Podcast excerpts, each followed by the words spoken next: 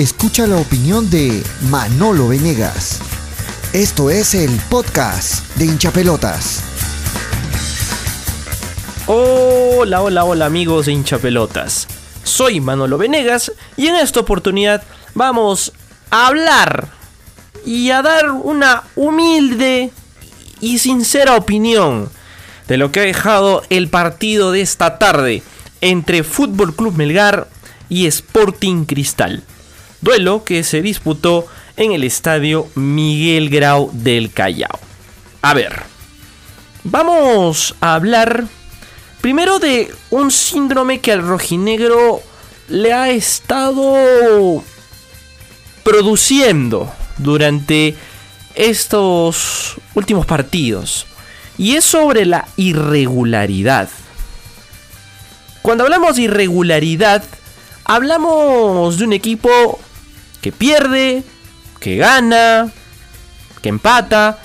Y en ese trance ha entrado el equipo sangre y luto de nuestra ciudad.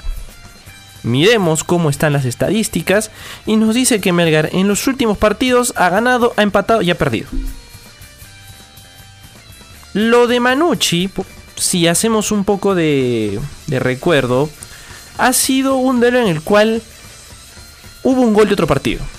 El golazo espectacular de Quevedo, pues, ayudó a un rojinegro a sumar los tres puntos y de esa manera venir pues con ganas, ¿no?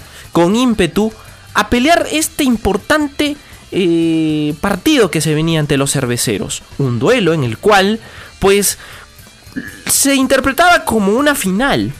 Por cómo venía el equipo y también cómo estaban los rimenses. Lamentablemente pues ya no disputan torneo internacional y se quieren abocar a lo que es el campeonato local. Muy bien. Lo visto hoy nos deja una sensación de que el equipo no está jugando de la manera que se esperaba a principios de año, sobre todo en el aspecto defensivo. El gol viene producto de una desatención total. Un pase que de verdad creo que ni los mismos defensas lo veían venir. Y pues no hay esa idea para marcar tanto al que venía a su costado como también pues a Lisa, ¿no? Que ocasiona el gol para el elenco bajo Pontino. Muy bien. Ya pasó el gol. ¿Y qué hizo Melgar? Después de, de esos 63 minutos en los que cae el tanto para para los de Roberto Mosquera? Pues simplemente reaccionar con cambios. Algo que, a mi entender, estuvo mal. Porque fue muy tarde. Muy, pero muy tarde fue la reacción de Néstor Lorenzo.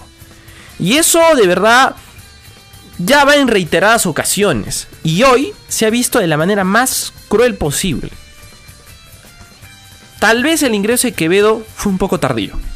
Debió hacerlo un poco antes. Y quizá antes de ese gol. Porque Melgar necesitaba chispa. Necesitaba desborde. Ese es el fuerte de Melgar hoy en día. Y Lorenzo no lo está sabiendo explotar. Y por ende caemos en estas circunstancias.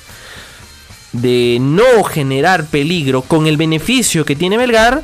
Y aprovechando que el rival pues tenga todas las de ganar. Y producto de esto fue Cristal, ¿no? Que en base a su juego, en base a su ritmo, ganó bien y pues ahorita al dominó lo deja con opciones pues de verdad difíciles, ¿no? De, de tentar una, una pelea más constante, ¿no? En esos primeros lugares de la fase 2 y también del acumulado. Hoy por hoy, si vemos un poco la tabla, Melgar se encuentra en la posición número 3 de esta fase 2. Arriba se encuentra Manucci con... Mejor vayamos en orden. Melgar con 15 puntos, tercer, eh, tercer lugar y con 9 partidos jugados. Mientras que Alianza Lima y Carlos Manucci tienen 8 partidos jugados, pero obviamente Alianza como líder primero, 18 puntos, Carlos Manucci 16. Y eso pues hace de que sea dependiente otra vez el rojinegro, tanto de norteños como de grones. Mientras que en el acumulado la cosa ya se pone un poco más negra.